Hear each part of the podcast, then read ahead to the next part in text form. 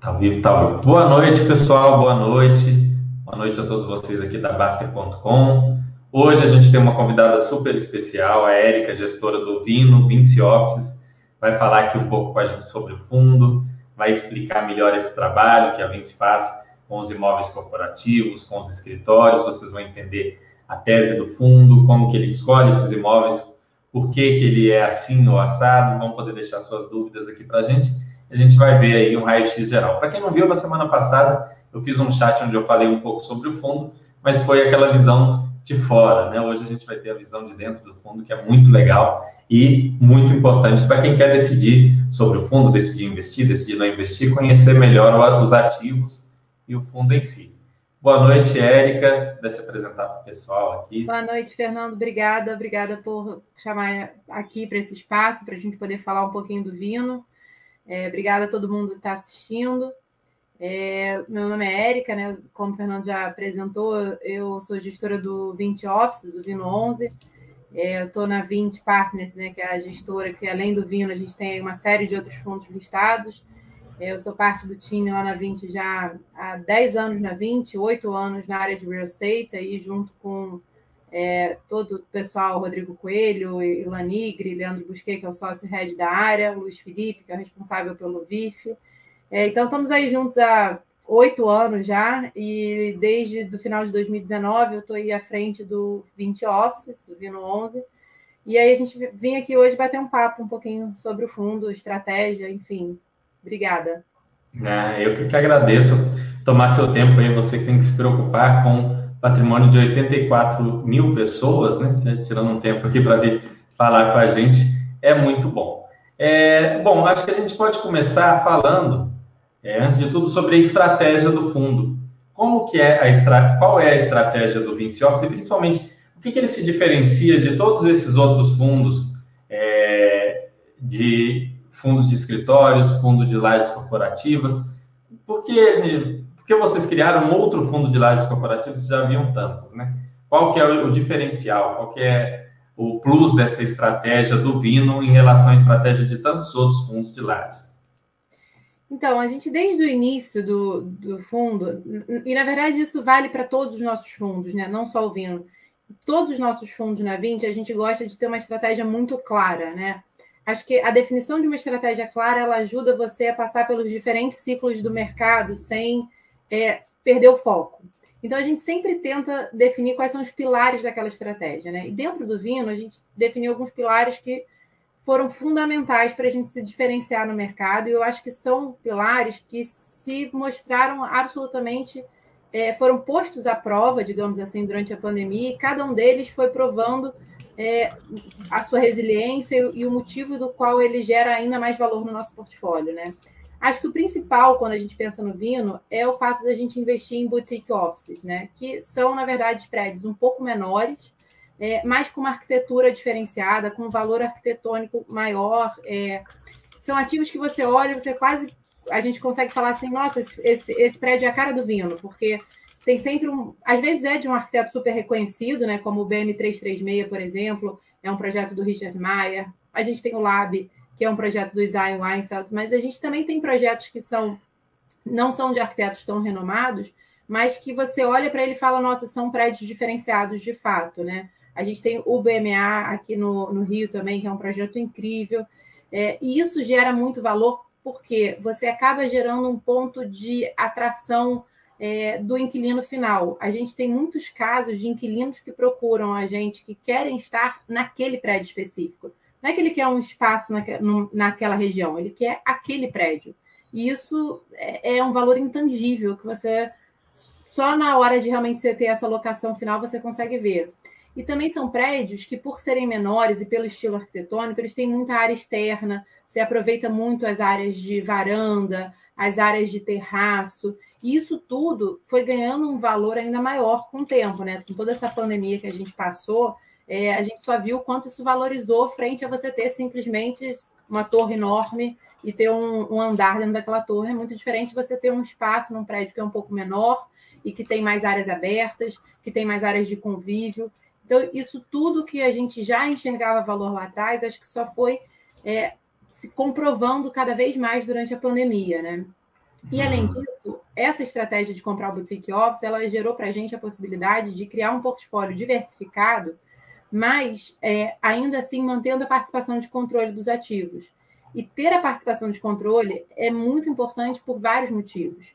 Primeiro, a gente consegue manter a qualidade do condomínio, né? Se eu quero fazer uma benfeitoria no prédio, se eu quero botar um sistema mais moderno de qualquer, sei lá, elevador, qualquer coisa, eu não preciso ir para uma convenção de condomínio buscar essa aprovação, né? Você tem o controle, você direciona os investimentos do prédio, você mantém a qualidade do ativo, você mantém a oferta também, né? Não, não corre o risco de, ah, eu tenho aqui um, um, uma laje, mas a laje de baixo ficou vaga, e aí, pô, o, o proprietário da laje de baixo se desesperou e botou aquele negócio no mercado muito abaixo do que valeria e levando o preço do meu ativo para baixo, né? Quando você tem o controle da participação, isso não existe. Você consegue controlar melhor a oferta, né? Você consegue controlar um pouco mais a qualidade do ativo. E teve uma vantagem adicional durante a pandemia, que foi controlar custo condominial, que foi um grande diferencial para a gente, né? É, quando os inquilinos, no auge da pandemia, procuraram a gente é, buscando redução na conta do custo de ocupação deles, a gente tinha uma moeda de troca, que era falar: olha, eu não posso te dar uma redução do aluguel, mas a gente vai buscar aqui uma redução do condomínio. E aí a gente conseguiu fazer uma redução de custo condominial grande, temporária para a pandemia, que ajudou muito nas negociações, né? E isso a gente conseguiu implementar muito rápido porque a gente tem uh, o controle do, do prédio. Então, tudo isso acho que ajudou muito, né? É, as localizações, né? A gente está localizado em Rio e São Paulo, mas em, em regiões muito premiums do Rio e São Paulo, próximas, na verdade, do que a gente chama de regiões é, é, é, residenciais premium, né? Porque as pessoas querem estar cada vez mais perto do trabalho. Isso já era uma tendência, acho que tende a ser uma tendência ainda maior, né? E, enfim, to, toda essa nossa estratégia, eu acho que ela foi definida pré-pandemia, mas quando a gente olha agora para pós-pandemia, ela faz ainda mais sentido do que ela fazia antes, né? E eu acho que ela foi isso, ela vai gerando valor é, nos diferentes momentos de mercado. E a gente segue muito é, muito confiante, muito é, aderente a essa estratégia. Né? Então, quando a gente olha para frente, para o futuro do fundo, a gente continua olhando, é, pensando em crescer o fundo com foco nessa estratégia, que são esses boutique offices, esses prédios diferenciados. E eu acho que o resultado é o próprio resultado do Vino. Né? A gente está com 99% de ocupação no portfólio, é, mais de 12 meses sem inadimplência. Então, acho que o resultado fala por si só nesse sentido. Acho que a estratégia foi posta à prova e acho que deu tudo certo na medida. É, é, excelente. E justamente a pergunta do Ted Fox que ele colocou, falou qual é o diferencial de estratégia que você acha que teve dentro do Vino para conseguir passar por esse período de vacância com uma, esse período de pandemia, com uma vacância tão abaixo do resto do mercado, não só do mercado imobiliário, mas do mercado de fundos imobiliários que, que teve de diferente ali, de, de especial, que você acha que levou esse resultado positivo? Sem dúvida, os ativos do Vino eles são ativos muito únicos, né? Quando você olha para o portfólio, é, a gente sempre foi muito questionado assim, ah, por exemplo, sei lá, mercado do Rio. Ah, mercado do Rio é ruim. O mercado do Rio não é ruim, é, é, é olhar uma, uma coisa genérica. Quando você olha para os ativos do Vino que a gente tem no Rio, são ativos irreplicáveis. Assim, é, o prédio que a gente tem é, o BM336, que é até onde fica 20, ou o próprio BMA Corporate, que é ali no Maitá, são prédios irreplicáveis, eles têm uma qualidade fenomenal, estão numa localização é, incrível, eles têm uma característica arquitetônica que faz com que as pessoas busquem aquele prédio especificamente. Então, não é que a pessoa está buscando uma simples locação na zona sul do Rio. A pessoa está buscando uma locação naquele prédio específico, né? É, acho que a gente teve um pouco isso agora com o Lab 1404, que a gente anunciou, era uma das poucas vacâncias que a gente tinha, né? É, que foi a vacância que a gente teve lá durante a pandemia, que era ocupado pelo EBAC, exato. É um prédio fenomenal na Vila Madalena, um projeto do Zay Weinfeld. E é um prédio que a gente continuou tendo demanda o tempo todo, porque é um prédio muito icônico. As pessoas não querem estar, ah, eu quero estar sei lá, na Vila Madalena. Não, as pessoas querem estar nesse prédio. Então, acho que esse é o primeiro ponto, né? A gente tem prédios icônicos, a gente tem uma demanda muito específica. O outro ponto é que fala um pouco com a manutenção do, dos nossos inquilinos é que, na média dos contratos típicos, é, o Vino está, em média, 22% abaixo da média de mercado, né, do valor de locação. E isso ajuda muito a reter o inquilino, porque não existem opções mais baratas, digamos assim, para ele fazer uma mudança é, para outro prédio na mesma região. Isso, isso acontece porque nós compramos prédios já com preço de locação abaixo da média de mercado. Essa era uma preocupação nossa quando a gente estava montando o portfólio do Vino.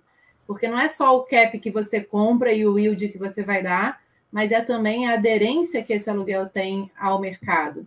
E, e o que leva a aderência desse aluguel ao mercado são muitos fatores, né? A gente compara com a média de mercado, mas é, tem milhões de, de, coisas aí dentro. Então, quando, quando o inquilino olha para o lado, não faz sentido para ele sair para simples, simplesmente economizar por um metro quadrado um pouco mais barato.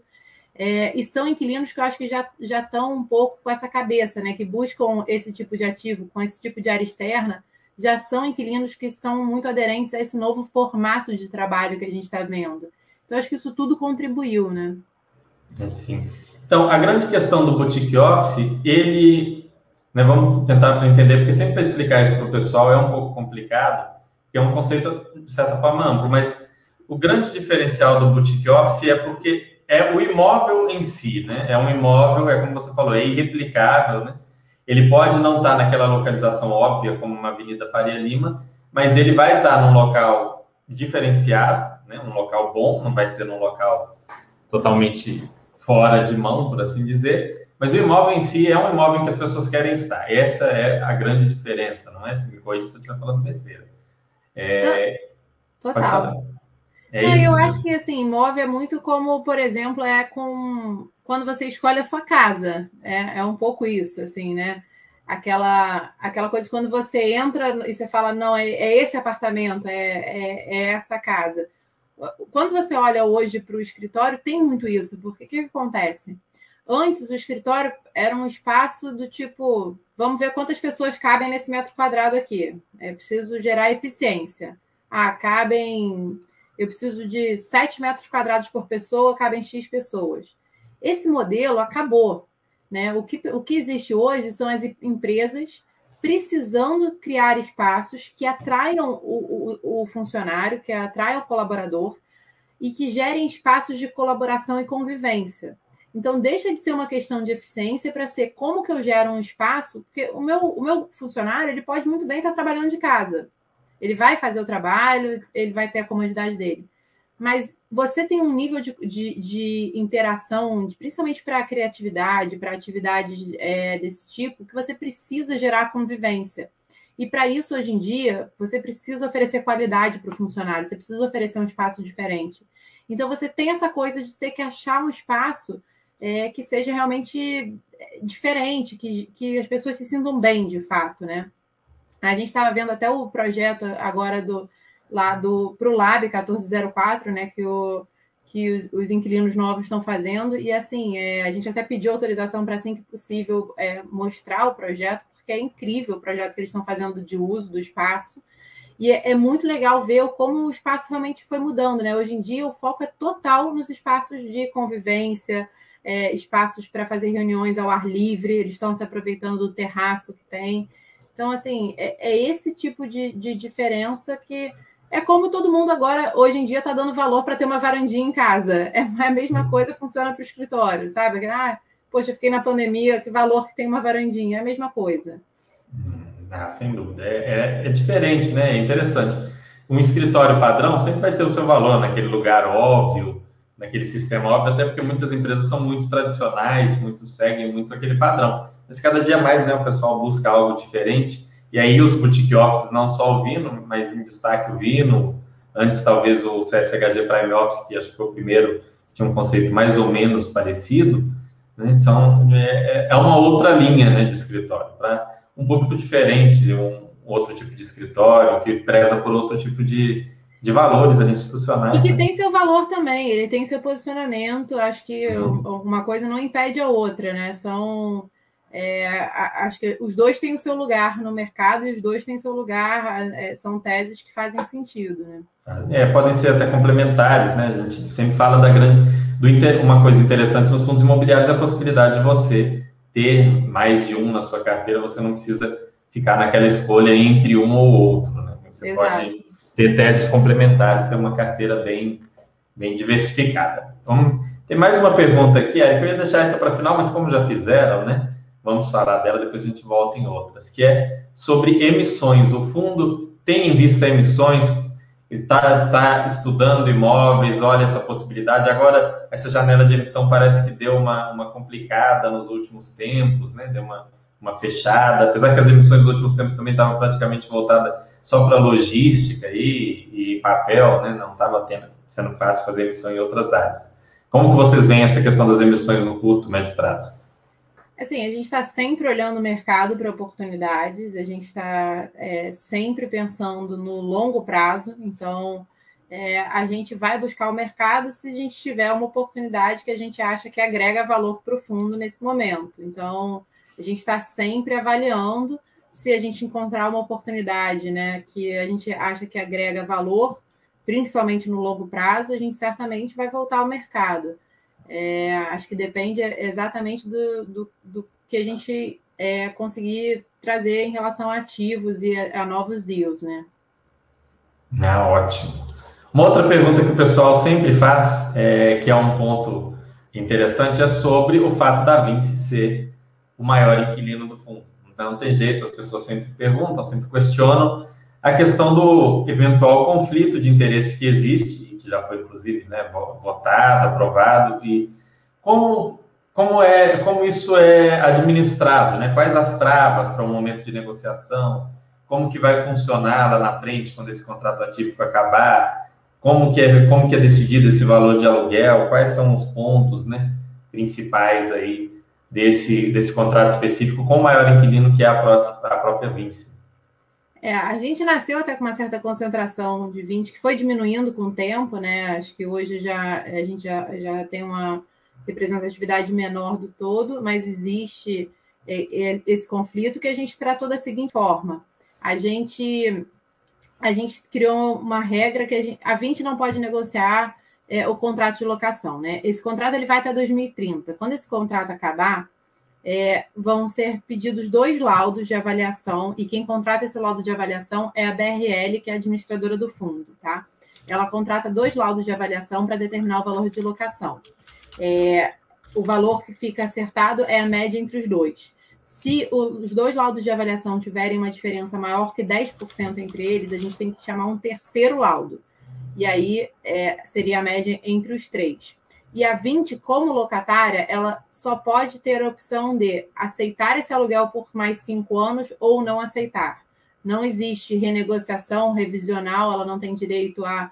Chegou no terceiro ano, tem direito a revisional? Não, não tem. É, então, assim, em 2030, acabou esse período de, é, do contrato atípico, vai ter um, o laudo de avaliação dizendo qual é o valor de mercado, e a 20 tem a opção de ficar mais cinco anos ou não ficar. Ela, se ela ficar cinco anos, ela tem que ir até o final desses cinco anos, ela não pode pedir é, revisional, ela não pode sair antecipadamente, enfim. Então, são sempre esses períodos de cinco anos, baseados no laudo de avaliação. Essa é a regra como a gente tratou, né? Mas acho que tem um, um outro lado aqui que é, muita gente sempre questiona esse ponto, etc., mas também tem o outro lado da moeda, né? Que ao mesmo tempo que é um, um certo conflito que a gente endereçou dessa forma, é um certo alinhamento também, né? Assim, é, durante a pandemia, por exemplo, se tinha um inquilino que eu, como gestora do Vino, tinha certeza que eu não ia ter problemas, era a 20. Então, assim, é, qualquer outro locatário poderia estar me ligando pedindo desconto, desconto de qualquer coisa, condomínio, de reajuste. E a, e a 20, obviamente, é uma questão que não ia ter discussão, né? Em nenhum cenário. Então, se por um lado tem esse conflito de interesses, por outro, a gente tem um certo alinhamento também, que é a gente não vai deixar de pagar o próprio fundo de maneira alguma. Então, é, foi uma das poucas receitas que eu dormi tranquila durante a pandemia, sabendo que não ia ter ligação do tipo, pô, pandemia, dá para dar um desconto? Não, não tem. Então, tem o outro lado da moeda também. É, são dois, são dois lados bem, a, pessoa às vezes olha, ela vê, ah, não, mas é o próprio, é o próprio inquilino, é a própria gestora, isso vai dar problema, mas ela tem que olhar o todo. tem também a questão da própria imagem da gestora. Se a gestora arrumar um problema com o próprio fundo, gera um problema de imagem para ela no mercado em geral. Então, não é uma coisa é, que, que, é do interesse da gestora fazer. Então, ela, e as regras foram criadas para manter isso, né? Assim, o lado que a gente tinha de risco de conflito de interesse, a gente tratou e, e mitigou os riscos que existiam. Hum. Né? Não, essas regras são, são excelentes. Até recomendo vocês colocarem um linkzinho no, no ah, relatório ideia. falando dessas, porque aí o pessoal direto eles perguntam isso. Aí, como eu já, já sabia, eles normalmente eu falo. Boa ideia. Mas um local para eles clicarem, olhar, ah, vai dar problema. Aí ele olha vê, opa, peraí, para ele poder fazer uma avaliação entendendo como que, que isso se trata, né? É um ponto importante. Outro, é, outra pergunta que o pessoal sempre faz e aí, era algo até que eu deveria estar perguntando mais para o pessoal da Rio Bravo do que para vocês, mas quem está aqui são vocês. É, perguntar sobre imóvel da, da Rosca Freire. Qual foi a tese de desinvestimento de venda desse imóvel e por que, que essa venda fazia sentido para o Vino naquele momento, considerando a estratégia do fundo, é, considerando a diversificação, considerando tudo que, o, que a gente já conversou até agora de boutique office e tudo mais? Então, o, a gente, quando comprou o prédio da Oscar Freire, né, é um prédio extremamente bem localizado, a gente sempre soube do valor da localização do prédio, do ativo, enfim. É, mas o Vino é um fundo focado exclusivamente em escritórios, e a gente comprou o prédio focado na receita de escritório, sabendo que tinha uma receita é, relevante até em relação à loja que ficava no térreo que estava alocada para Renner, né? Mas, independente do, do, é, dos valores especificamente, você tem já na origem uma questão que você está exposto a um risco diferente. Né? Vou dar um exemplo. Quando veio a pandemia, é, um, um dos únicos casos que a gente teve, aliás, o único que a gente teve mais estressado de discussão foi justamente a loja da Renner na, é, na Oscar Freire.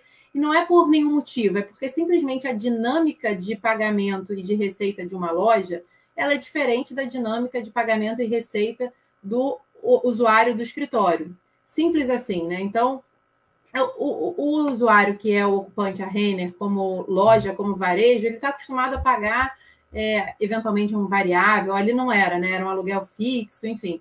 Mas diante da impossibilidade de abrir a loja, a dinâmica dele até de locação foi muito diferente, porque é um risco originalmente diferente do risco de escritório. Esse é o primeiro ponto. A gente, quando comprou o prédio, a gente avaliou, obviamente, o todo e a gente pagou, na época, é, algo próximo a 23 mil reais o metro quadrado. A gente teve a oportunidade de, de, realizar a venda da loja aí a 33 mil reais o metro quadrado, que gerou um lucro imobiliário para a gente é, em torno de 20 milhões de reais, né? Que é um resultado até que a gente vem distribuindo ao longo desse ano. Então, para nós, Vino, é, esse desinvestimento ele fez sentido por muitos motivos, né? O primeiro, a gente teve a opção de reciclar o nosso patrimônio, é, gerando um lucro imobiliário relevante, concentrando na tese que é o, o foco do, do, fundo, que são os escritórios e não varejo de rua. É, e, inclusive, por exemplo, a gente usou recentemente o capital para aumentar a participação no, no imóvel do lado 1404, né?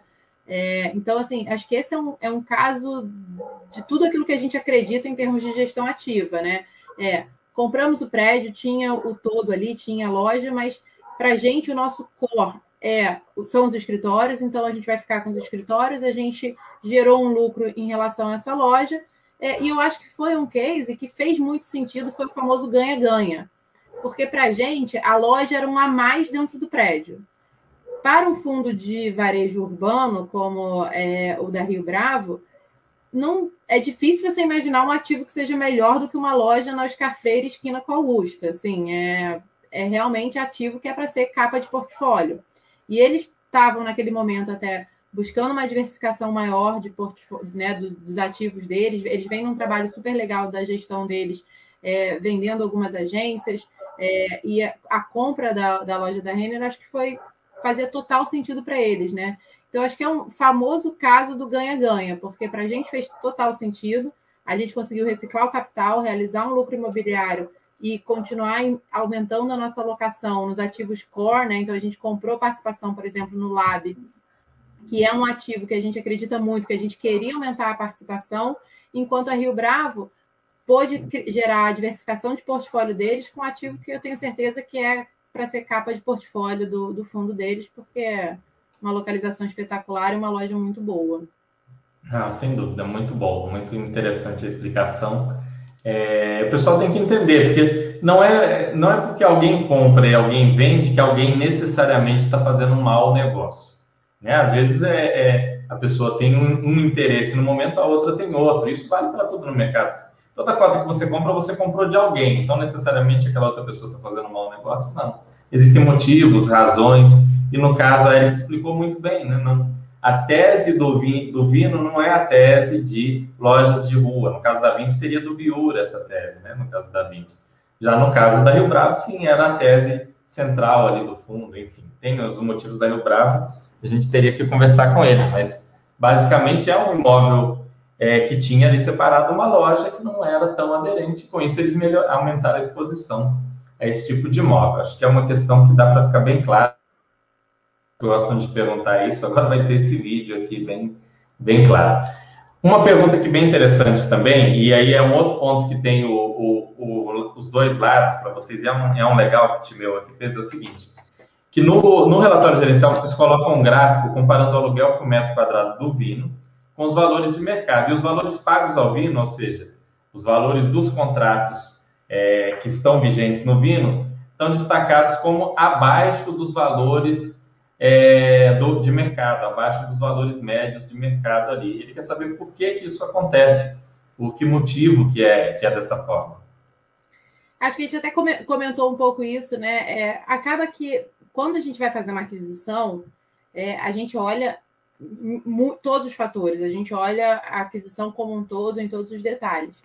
E, obviamente, que o cap que a gente compra, né, ou seja, o yield que aquele é, ativo vai gerar ali num primeiro momento é super relevante, mas a gente tem sempre muito grande uma preocupação em olhar se aquele aluguel que a gente está comprando, se ele está aderente ao mercado e a gente tenta ser o mais conservador possível. Então a gente busca esse, a gente buscou esse tipo de ativo é, quando a gente estava montando o portfólio. A gente buscou ativos que estavam com preço de locação é, conservadores em relação ao mercado. Porque, se não imagina, eu compro um contrato típico, chega na hora da revisional, ele está acima do mercado, ele andou mais que o mercado, e aí eu vou ter é, uma queda desse aluguel. Né? Então a gente sempre se preocupou com essa premissa na hora de avaliar as aquisições. E o resultado disso foi um portfólio que está, na média, abaixo da média de mercado. Né? Como o Vino nasceu ali no final de 2019, a gente teve aí basicamente é, de lá para cá a pandemia, né? É, a gente ainda não teve oportunidade de, é, digamos assim, surfar é, os benefícios de ir subindo aos poucos esse aluguel, porque num, num cenário de mercado melhor, o que a gente vai viver é períodos de revisionais nos quais a gente vai poder ir para os nossos locatários e buscar igualar esse aluguel ao aluguel de mercado, né? Então, é, essa é uma característica que ela existe porque ele é um portfólio recente, né, no sentido de foi feito, né, foi montado ali no final de 2019, início de 2020, com base nessa premissa de vamos buscar ativos que estejam com valores conservadores de, de locação. É óbvio que com o tempo é, isso deveria ir igualando com o mercado, porque se a gente tiver um momento melhor de mercado, a gente vai buscar aumentar esse aluguel. O resultado disso até agora foi justamente a nossa taxa de ocupação. Né? A gente ainda não conseguiu subir o aluguel, mas a gente conseguiu manter uma taxa de ocupação que acho que nenhum outro fundo no mercado tem. A gente está com 99% de ocupação. Sem dúvida, tem uma correlação grande com isso. Isso é num momento difícil de mercado, né? Então, num momento difícil de mercado, a gente conseguiu manter a ocupação e conseguiu manter os locatários adimplentes, né? Tá todo mundo pagando direitinho. Num, num momento melhor de mercado, a expectativa é que a gente possa repassar esses incrementos e com o tempo ir aumentando e chegando esses, esses contratos até o valor de mercado, né? É, basicamente isso torna o fundo mais sustentável, né? No, no, sentido de conseguir, como você disse, manter o tá com aquela sensação de a qualquer momento ter uma queda dos aluguéis, uma situação assim, já que você tá não está acima do mercado, né? Que seria uma situação oposta, poderia parecer bom no primeiro momento, falar tá, tá sugando o máximo possível do imóvel, mas teria esse risco a mais de uma de uma queda nos valores dos, dos aluguéis, consequentemente dos rendimentos, um aumento de vacância, renegociações, enfim. O fundo está menos sujeito a isso, né? Pelo que eu Exato. vejo, que é, o, que é o ponto de estar com o aluguel abaixo da, da média ali. É, quer ver? Aqui, e, e aí, só complementando, acho que tem um efeito também num momento como esse que a gente está vivendo agora de inflação, que torna um pouco mais fácil a gente repassar inflação. É óbvio que a gente viveu aí um momento atípico de GPM versus IPCA, é, mas ainda assim, quando você vê as últimas, né, a gente tem uma concentração grande no final do ano de repasse de inflação nos contratos do Vino, por, por acaso, né?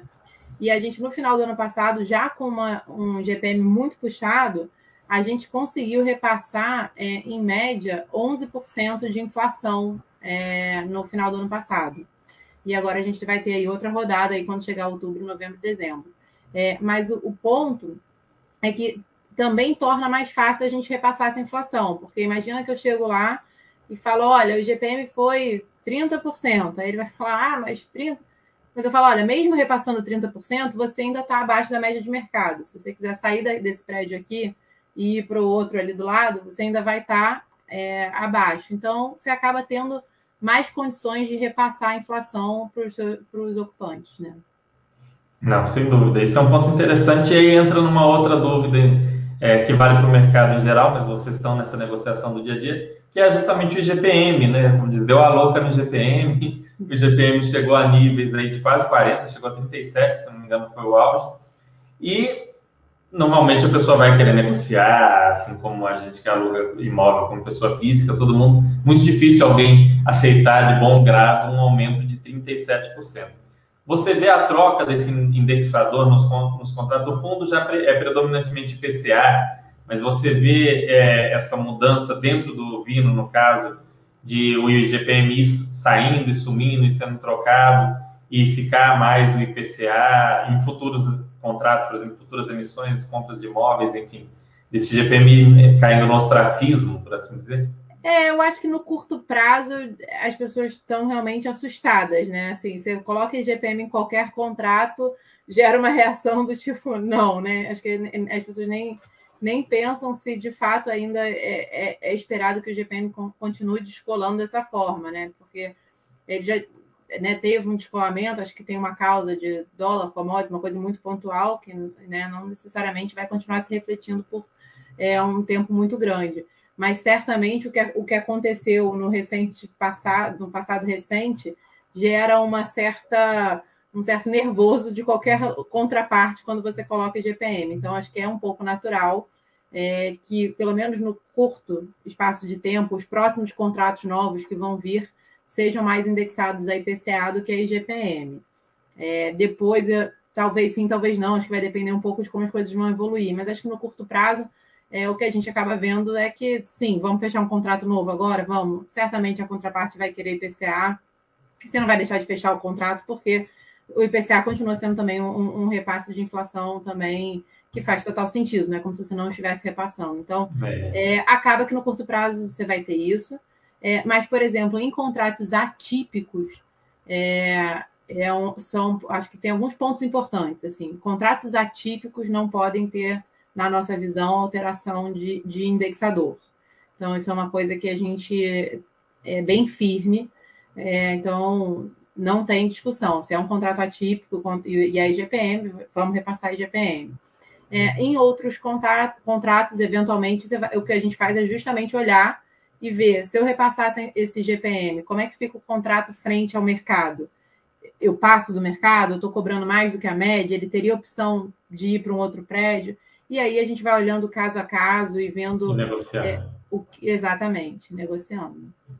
É, o IGPM, agora a Fundação Getúlio Vargas falou que vai fazer um novo índice, né? Porque o IGPM ele é ancorado principalmente, principalmente no IPA, que é o índice de preço do agronegócio. Então, Exato. Então tem, tem muita influência de, de maquinário, de sementes e de coisas ligadas ao agronegócio. Por algum motivo, em algum momento nos anos 90, concluíram que ele era bom para o aluguel e ele andava muito junto com o IPCA, ninguém reclamou. Né? Agora que ele se descolou, percebeu que ele realmente não, não tem nada dentro dele que leve ao mercado imobiliário. Foi uma, uma prática. É provável que esse novo índice ganhe, eu imagino, espaço se realmente eles fizerem. Né? Isso aí é cena para os próximos capítulos aí para a gente descobrir. Mas é, é, interessante essa parte do, do contrato atípico, né? A pessoa assinou um contrato atípico era um risco que ela sabia que estava assumindo, ou pelo menos deveria ter pesado na hora de é, assinar aquele contrato. Deixa eu ver que tem. Ah, uma outra pergunta muito interessante aqui do Lucas Vargas. O Vino tem intenção de adquirir ativos que não estejam localizados no eixo Rio-São Paulo, ou seja, pode surgir aí um Belo Horizonte, que é aqui, Curitiba, Porto Alegre, enfim. É, eu acho que assim, a gente tenta focar o máximo em Rio e São Paulo. Na verdade, a gente tem focado cada vez mais em São Paulo, porque a gente nasceu já com uma concentração grande de Rio, então é, a gente tentou ao máximo focar o, o, o follow-on e acho que a gente olha daqui para frente um foco cada vez maior em São Paulo. É, acho que tende a ser isso. Mas é óbvio que se aparecer alguma oportunidade muito específica em algum outra, outra, outro polo, a gente vai eventualmente olhar e avaliar como a gente avalia todo o investimento. É caso a caso, tem que ser uma tese que faça muito sentido para o fundo para que a gente saia do que é a tese principal, que é, no caso, é Rio São Paulo, mais São Paulo, na verdade.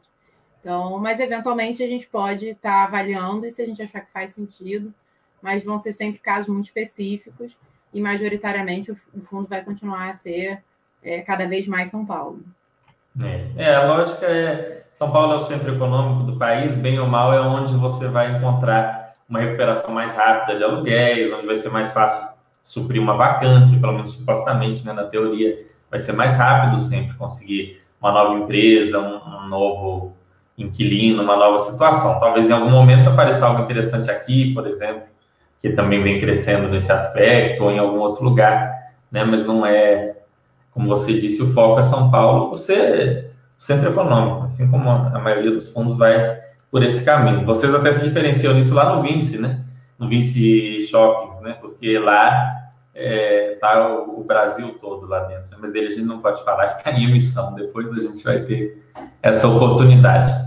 Bom, o pessoal fala aqui é, falando aqui o, o, seguinte também, ó, um ponto do que o TMTR3 falou, assim, o seguinte, ó, é, o Vino, também estou no Vino pela tese, que se mostra muito resiliente, mas uma parte dos rendimentos atuais ainda são os ganhos de capital da loja vendida.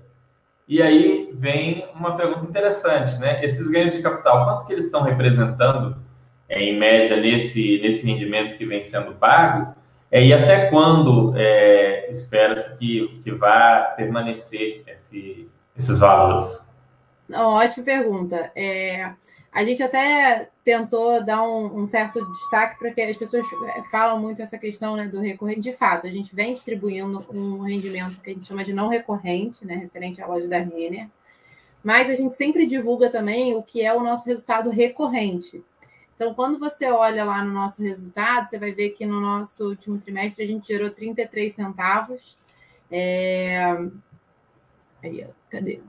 Ah, porque aí eu acho que vai estar o. Justamente é o mês que entrou, né? Provavelmente. Ah, tá. O... é justamente o mês que entrou a Renner. Mas se, se, a gente olhar aqui, olha. Ah, não. É ali mesmo. Ali dava para ver, eu acho, no, no anterior a gente está gerando um resultado é, recorrente de mais ou menos 34 centavos, tá? Que é essa linha, é, é, não está dando para ver, é o resultado gerado, é esse cinza escuro aqui, tá vendo? Está um hum. pouco abaixo. Até vou pedir para a gente colocar no relatório, não está dando para ver, né? Está dando 34 centavos. Então, é, mesmo se você tirar aí o resultado é, não, não recorrente da Renner, a gente está num dividend yield aí na casa de 7%.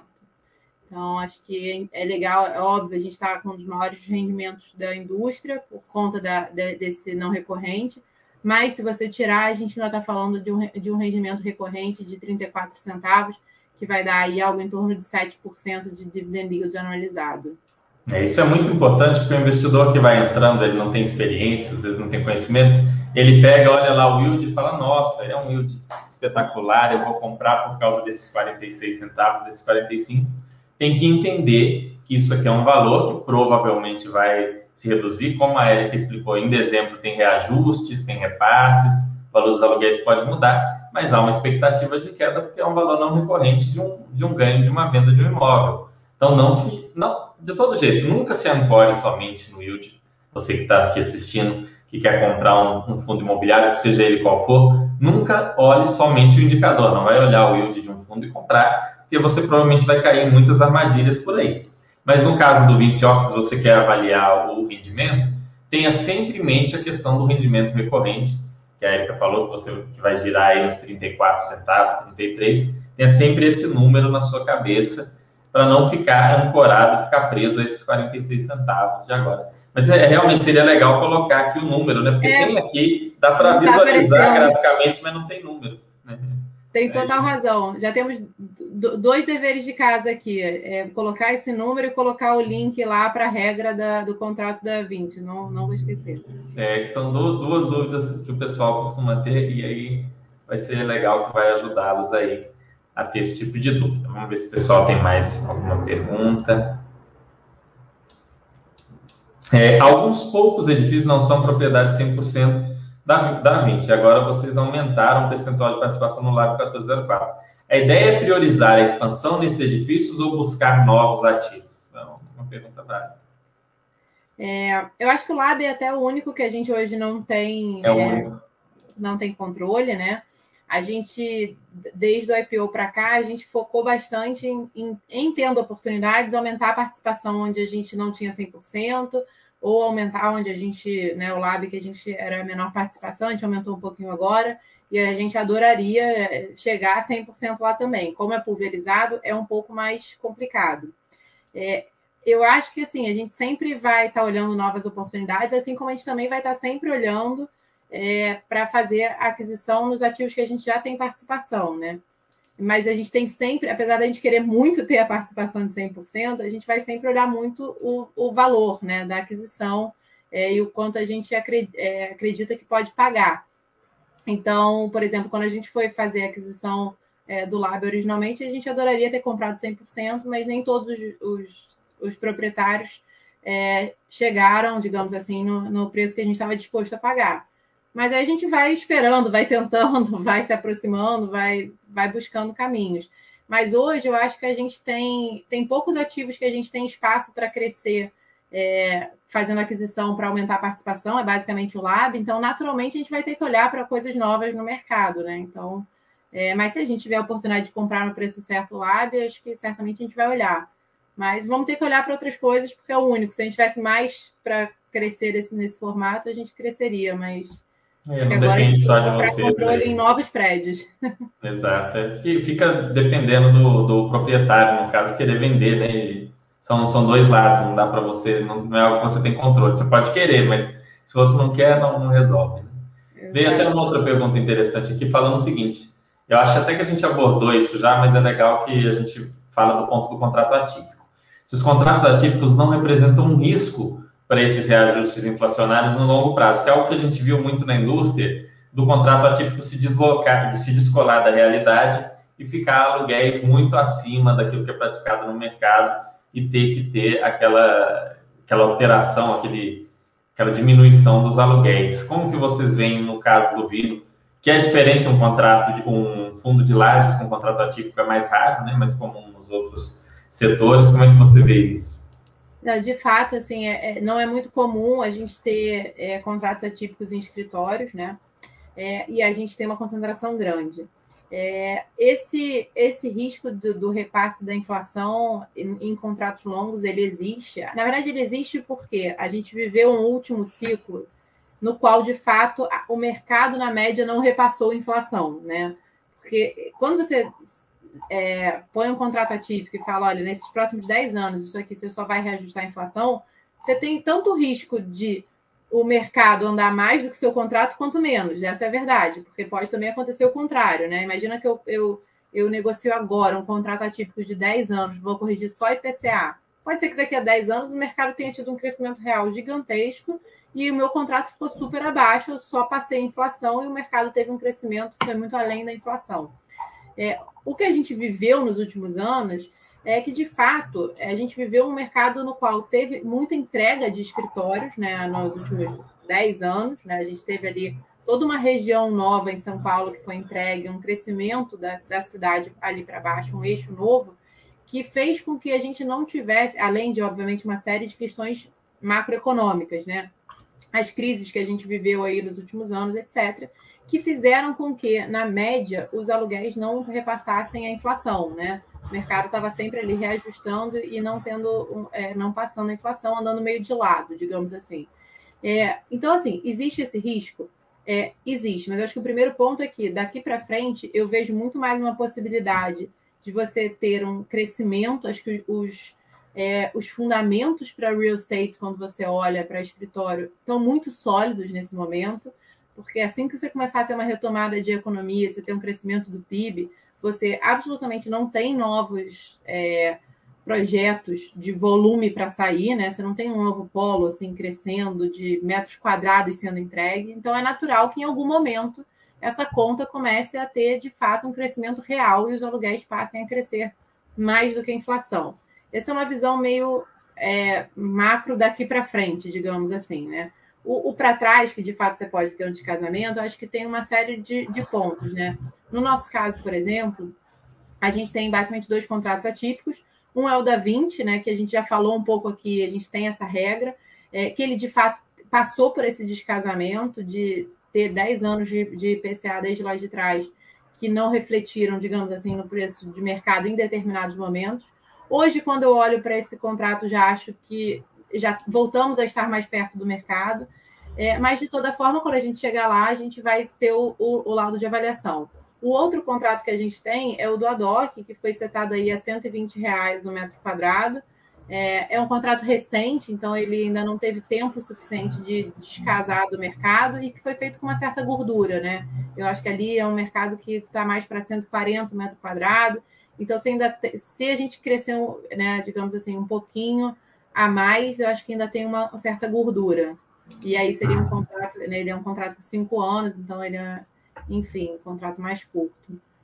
É, o TMTR até lembrou aqui que vocês têm o controle, mas não tem o prédio completo no caso do Adoc Lobo. Vocês têm, é, eu estou olhando aqui no, no relatório, Verdade. 85%. Esse restante são lojas ou são realmente outras partes de lajes? Não, são algumas unidades que a gente não conseguiu comprar, eram pulverizadas, a gente comprou da, do grupo da Vitacom, né, da House, mas é, tinha algumas unidades que eles não tinham conseguido comprar e a gente, consequentemente, também não conseguiu comprar são alguns outros proprietários que não tinham interesse em vender, é, infelizmente. Quem sabe um dia.